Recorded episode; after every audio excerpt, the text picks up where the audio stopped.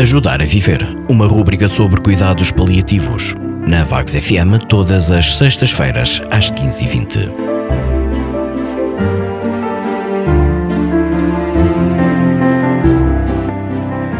Bem-vindo! Pretendemos que esta partilha ajude a clarificar conceitos e a filosofia dos cuidados paliativos e, desta forma, ajudar mais doentes e famílias a receberem estes cuidados.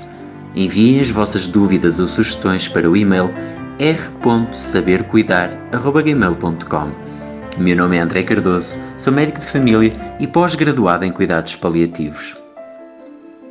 O burnout é uma palavra de que já todos ouvimos falar. E este burnout corresponde a um estado em que a exposição a stress é tão elevado que a pessoa se vê envolvida por um elevado grau de exaustão emocional, despersonalização e não realização dos objetivos pessoais. A exaustão emocional refere-se à sensação de esgotamento de energia, os sentimentos de sobrecarga emocional e de esgotamento destes mesmos recursos emocionais. A despersonalização caracteriza-se por uma atitude negativa e distante em relação aos outros e em que o dia a dia se torna automático e pouco pessoal. É fácil de compreender que os doentes paliativos são doentes muitas das vezes complexos e com limitações importantes da sua autonomia e mobilidade. Os cuidadores destes doentes são sujeitos a um grande stress que frequentemente se prolonga durante anos a fio. Estes cuidadores estão em risco de burnout, em risco de exaustão física e emocional e deve-lhes ser dada particular atenção nos cuidados de saúde.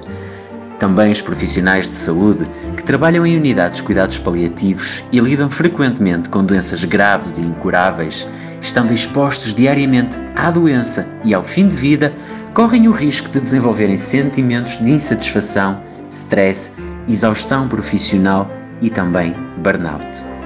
O trabalho em equipa e a articulação entre os cuidados de saúde e os utentes e os seus cuidadores é assim essencial para prevenir o aparecimento de burnout. Tirarmos tempo para nós mesmos e para as nossas atividades e bem-estar não é nestes casos um sinal de egoísmo ou de ausência de interesse, pois para prestarmos cuidados de qualidade quer enquanto profissionais de saúde, quer enquanto cuidadores de doentes paliativos, temos nós mesmos de ter encontrado o equilíbrio e o nosso bem-estar. Até uma próxima.